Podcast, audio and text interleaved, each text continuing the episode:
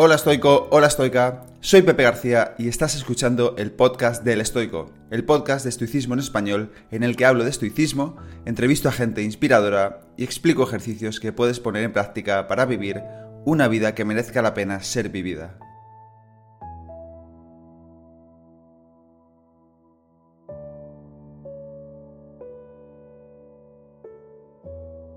Bienvenido, bienvenida al episodio número 144 del podcast. Mientras grabo este episodio, estoy viendo cómo diluvia en Madrid. Está siendo un día súper lluvioso, con muchísimo viento. Es sábado, día 2 de marzo de 2024. Lo estoy grabando el día antes que va a salir, que es mañana domingo a las 7 de la mañana. Y cuando he visto que estaba cayendo esta lluvia tan, tan fuerte, he pensado, pues igual es un momento perfecto para hacer el podcast. Así que me he hecho una taza de té y no se me ocurría mejor plan para pasarlo que estar aquí contigo grabando.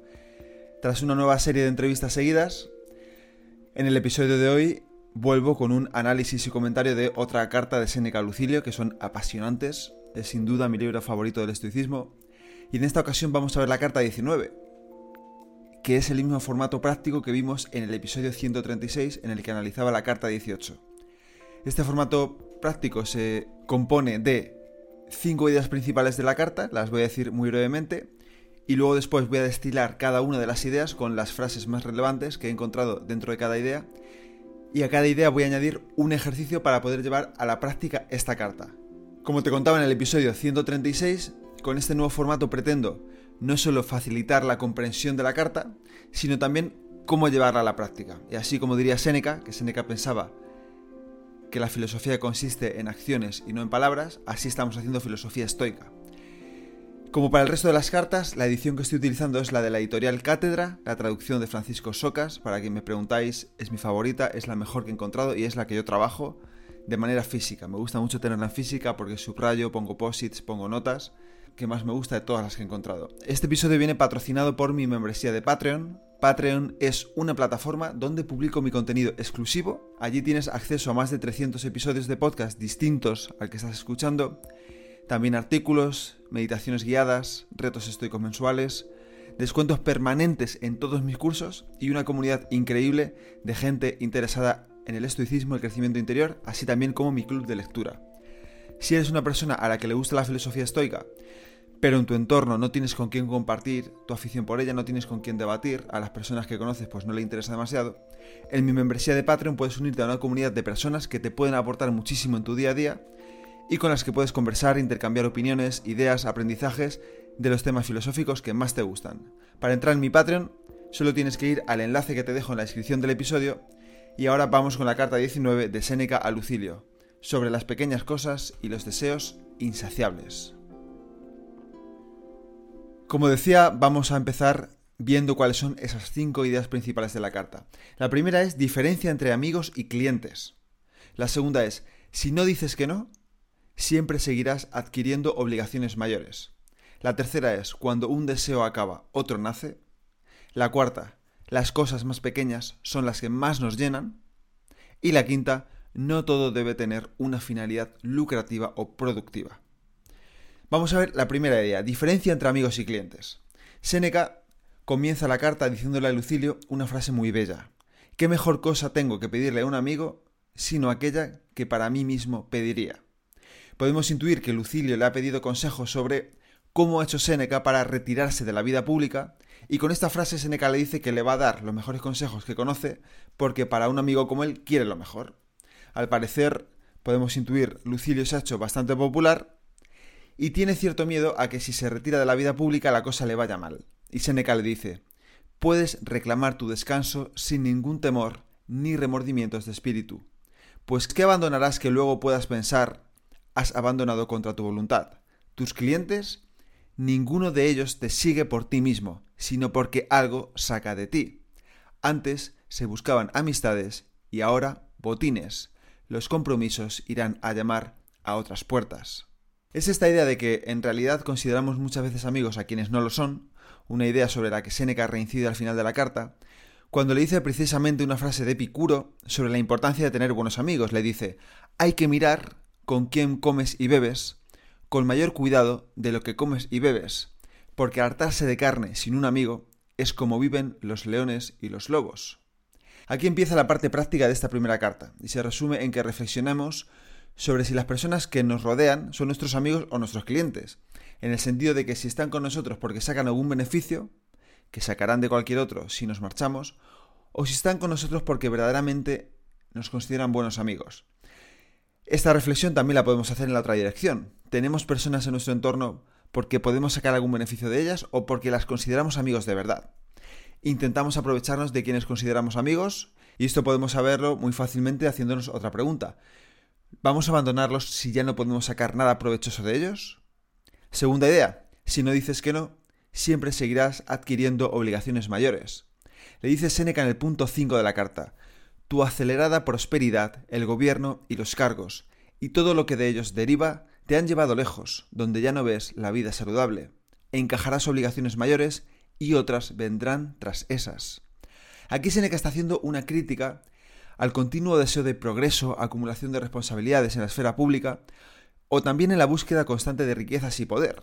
Seneca, que seguramente lo ha vivido en sus propias carnes en el momento de escribir la carta, sabe que esto aleja al individuo de una vida sencilla. Cuando no sabemos parar, vamos adquiriendo compromisos cada vez mayores y creamos un ciclo del cual es difícil escapar. El final en el que va a desembocar todo esto es claro. Acabamos cansados, estresados, sin tiempo para lo que nos importa de verdad e incluso quedando mal porque no hemos podido cumplir con aquello que nos comprometemos. ¿Cómo llevar a la práctica esta idea? Yo lo he vivido hace poco en mi propia vida y me ha ayudado mucho a hacerme esta pregunta. Si digo que si a esta propuesta me estará acercando o alejando del tipo de vida que quiero tener. Si me ayuda a tener una vida serena, lo acepto. Si me va a suponer una carga de estrés muy grande y que no quiero asumir, lo rechazo. También me ha ayudado mucho un principio que leí hace poco que decía, primero di sí a todo para que luego puedas decir no a lo que no quieres. Y eso me ha ayudado muchísimo, decir que sí a todo, para luego poder decir que no. ¿Cómo hacerlo si ya estás dentro de un compromiso del que te quieres salir?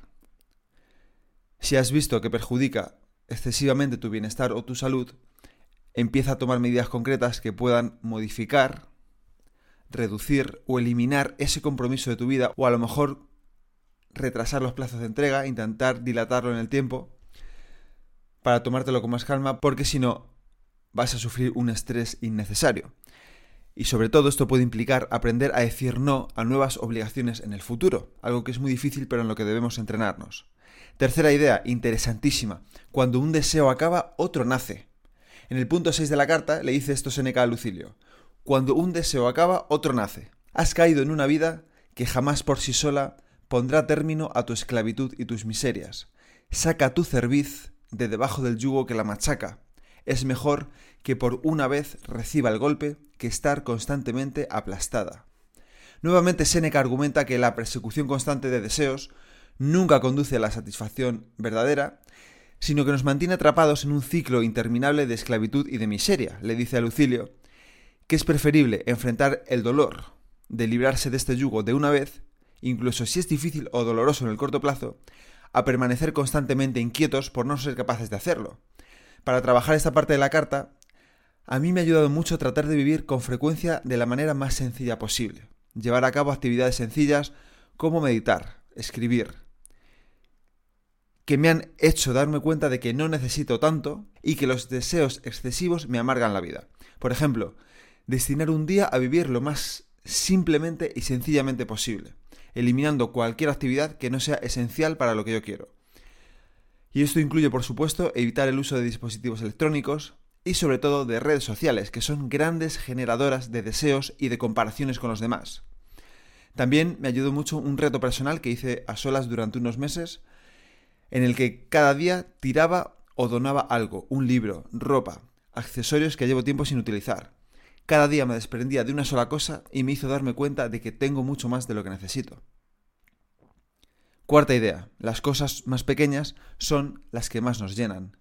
En el siguiente pasaje de la carta 19.7 le dice una frase maravillosa que está muy relacionada con el punto anterior. Si regresas a tu vida privada, todas las cosas serán más pequeñas pero te llenarán. En cambio, ahora esas cosas incontables que por doquier te endosan no sacian. Esta frase apela a la idea muy popular de que las pequeñas cosas son las que más importan, al final. A mí también me gusta mucho destacar y relacionar con este punto de la carta la idea de Naval Ravikant, que sabes que es un filósofo que me gusta mucho, que él siempre dice que si no eres capaz de disfrutar de un café, tampoco vas a ser capaz de disfrutar de un Ferrari. Al final, las cosas grandes también nos acaban cansando, y el Ferrari nos acabará cansando. Entiéndase que es una metáfora, y si no sabemos disfrutar de un café, que es una cosa muy pequeña que se repite en el día a día, el Ferrari tampoco lo vamos a disfrutar. Pensamos que las grandes cosas son las que más nos van a llenar, pero ya vemos que no. Son realmente las cosas pequeñas, las que se repiten en el día a día, las que parecen no tener importancia, las que debemos aprender a valorar. Y al menos, en mi caso, considero una fuente muy fiable que precisamente Séneca, el hombre más rico de la época hace dos mil años, nos lo diga de forma tan clara las cosas serán más pequeñas pero te van a llenar más. En cambio las otras nos sacian. Siempre queremos más, siempre queremos más y más y más. Nunca nos vamos a saciar. Y para poner en práctica esta idea, nuevamente podemos empezar por prestar atención a las cosas pequeñas del día a día. Cosas que damos por garantizadas, pero que en esencia tienen un valor altísimo si reflexionamos sobre ello. Por ejemplo, Siempre digo que un ejercicio que hago con mi mujer antes de irnos a dormir es decir tres cosas buenas que nos han ocurrido en el día y dos por las que damos gracias. Siempre suelen ser cosas pequeñas como desayunar juntos, poder reírnos con nuestra hija, poder verla, una buena conversación en la cena, un café que nos hemos tomado, un paseo que hemos compartido, haber hecho deporte juntos. Y solemos dar gracias por poder ver, por poder escuchar, por tener comida encima de la mesa, por tener una hija sana, por ejemplo. Son cosas enormes. Y como ves, no, es tener un Ferrari, o montar una empresa multimillonaria, o irme a Dubái, o bucear con tiburones, o cosas que parecen increíbles, pero que no sacian. Son cosas del día a día. Son las que de verdad, si sabemos prestarles atención, nos llenan. Son las cosas que vamos a vivir el 99% de nuestros días, y son las cosas que cuando las perdamos, entonces nos arrepentiremos muchísimo de no haber valorado. Punto quinto, idea última. No todo debe tener una finalidad lucrativa o productiva. En el punto 8 de la carta le dice Seneca Lucilio, piensa cuántas cosas has intentado a tontas y a locas por el dinero, cuántas intentaste fatigosamente por el prestigio. Hay que atreverse a alguna por el ocio. Me encanta esta perspectiva porque los romanos distinguían el otium, ocio, del negotium, negocio, en el sentido de que el negocio era la negación del ocio, otium negotium. Y viene a decir que cuando el dinero está de por medio, lo que era ocio se convierte en una negación de ese ocio, porque ya no lo hacemos por el ocio, sino por el dinero. Aquí Seneca le dice a Lucilio, pues que no todo lo haga por el negocio, que haga algo también por ocio, por hacer la actividad en sí misma. Si vamos más atrás en el tiempo, los griegos hablaban del telos. Telos es una palabra griega que significa fin, objetivo, propósito, y es fundamental en la filosofía de Aristóteles, que viene de Aristotelos, un fin mayor. Y en esta filosofía de Aristóteles el concepto de telos se refiere al fin último o al propósito inherente que una entidad busca alcanzar, destino, fin, propósito que define su esencia y su razón de ser. Aristóteles, por ejemplo, en su ética decía, en el telos del ser humano es alcanzar la eudaimonía, que a menudo se traduce, como los estoicos, como felicidad o florecimiento humano, y para él, también como para los estoicos en gran medida, se logra viviendo una vida de virtud racional. Por ejemplo, en su física o en su metafísica, Aristóteles argumenta que todo en el universo tiene un fin o un propósito, un telos hacia el cual se dirige. Así, por tanto, los griegos hacían la distinción de actividades télicas y actividades atélicas, es decir, sin telos, sin un fin. Esas actividades télicas, como decía, son aquellas actividades que tienen un objetivo o un fin claro y definido. Y una vez alcanzado ese objetivo, la actividad se considera completa. Son acciones orientadas hacia un resultado específico y el valor de la actividad no es tanto en realizarla, sino en alcanzar ese fin. Ejemplos básicos de actividades télicas incluyen proyectos con un plazo de entrega determinado, como escribir un libro, o acabar una carrera universitaria, escribir un libro también puede ser una actividad atélica, porque se puede disfrutar mucho del proceso, lo digo por experiencia, pero en el caso de que lo pongamos como una actividad télica, la satisfacción proviene de entregar el libro. Hemos llegado al fin y lo entregamos, o lo que sea. Y por otro lado, como decía, las actividades atélicas, que son aquellas del otium, del ocio, no están tan enfocadas en un fin específico. Son actividades que se valoran por el simple hecho de realizarlas, sin un objetivo final que marque su conclusión o su razón de ser. La satisfacción proviene del proceso en sí, más que de alcanzar, como decía, un resultado final. Por ejemplo, meditar. Meditar es una cosa que no termina nunca en la vida, en realidad. Visitar a tus padres. No vas por hacerlo con un fin concreto, sino por disfrutar de ellos. Hablar con tus hijos, charlar con amigos, dar un paseo, leer un libro, ver una película, disfrutar del arte. Son cosas que las haces por disfrutar de la actividad en sí misma. Pueden continuar por mucho tiempo y las seguirías disfrutando. No es tanto que te centres en entregarlo o en terminarlo. Y aquí se distingue ocio-negocio, telos a telos. Por ejemplo, en el contexto de una vida sencilla o serena, como la que proponen los estoicos, es importante entender la diferencia entre estos cuatro conceptos, ocio-negocio, télico, atélico. Y aquí va la práctica que te propongo. ¿Cuántas de tus actividades las haces por terminarlas y cuántas por disfrutarlas? También puede encontrarse un equilibrio. Obviamente, algunas actividades en la vida hay que entregarlas, algunos proyectos, pero otros simplemente se pueden hacer por florecer, por realizarnos como seres humanos. ¿Siempre buscas un rédito económico o simplemente disfrutas de la actividad sin un finalmente? Aquí el ejercicio que te propongo es que hagas un inventario de tus actividades diarias más frecuentes y las clasifiques entre ocio, negocio, télicas o atélicas y a ver qué te encuentras y cómo puedes encontrar un equilibrio que te haga vivir una vida mejor. Y sorpresa, hay una idea extra, la sexta, que me encanta. No sabía si añadirla o no, pero he considerado que es una información de mucho valor y digo, venga, todo lo que añadas a tu fortuna, lo añadirás a tu miedo. Repito, todo lo que añadas a tu fortuna, lo añadirás a tu miedo. En el mismo punto 8 de la idea anterior, la quinta, le dice Seneca Lucidio más adelante, ¿qué pasa si dejas crecer a tu fortuna? Todo lo que añadas a su mejora se añadirá a tu miedo. Claro, aquí Seneca le advierte sobre las consecuencias de perseguir incansablemente el aumento de la riqueza material, Cuanta más riqueza acumules, también acumulas al mismo tiempo más preocupaciones y más temores relacionados con la posibilidad de perder esa riqueza. Por ejemplo, si te compras un cochazo pero no puedes dormir porque estás mirando por la ventana a ver si te lo rayan, pues esta es la idea de Seneca llevado a la práctica. Esto es un ciclo de no estar nunca satisfecho, porque al final, si aumentan tus bienes materiales y también aumenta tu miedo, tu ansiedad y el miedo a la pérdida, ¿qué sentido tiene? ¿Cómo llevar a la práctica este consejo? Pues un ejercicio de reflexión, como digo siempre, el reflexionar es importantísimo y lo hacemos muy poco, pero también de acción, no solo reflexión, ¿no? Reflexión más acción, que esté dirigido a valorar y enfocarte más en la riqueza interna, en hacer crecer y cultivar esa riqueza interna, esa riqueza que no te pueden quitar, y menos centrado en la acumulación de bienes externos, bienes materiales, que como decía Séneca, como decían los estoicos, son un préstamo a la fortuna que igual que vienen, se van. Cuanta más riqueza interior tengas, más difícil será que la pierdas, y cuanto más bienes materiales tengas, más crecerá el miedo a perderlos. Así que tiene mucho más sentido centrarse en acumular las riquezas internas que las externas. Hasta aquí el análisis, la práctica de la carta 19 de Seneca Lucilio. Espero que te haya gustado, espero que si no estás de acuerdo en todos los puntos, al menos en los que estés de acuerdo, los practiques, los lleves a cabo en tu vida los interiorices, porque solo así es como notarás sus beneficios. Muchas gracias por escucharme. Espero que este tiempo que ha pasado escuchando el podcast y que nunca vas a recuperar, porque es un tiempo que no vuelve, es un tiempo que tú y yo estamos más cerca de la muerte, haya merecido la pena y nos vemos en el siguiente episodio del podcast. Y hasta aquí el episodio de hoy. Espero que te haya gustado y que lo pongas en práctica.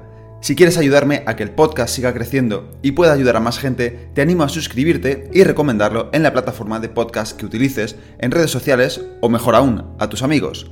Y si quieres mandarme alguna idea o quieres que hable de algo en especial, puedes contactarme a elestoico.com@gmail.com o en cualquiera de mis perfiles de redes sociales arroba elestoicoesp. Nada más por hoy, muchísimas gracias por estar ahí y hasta la próxima.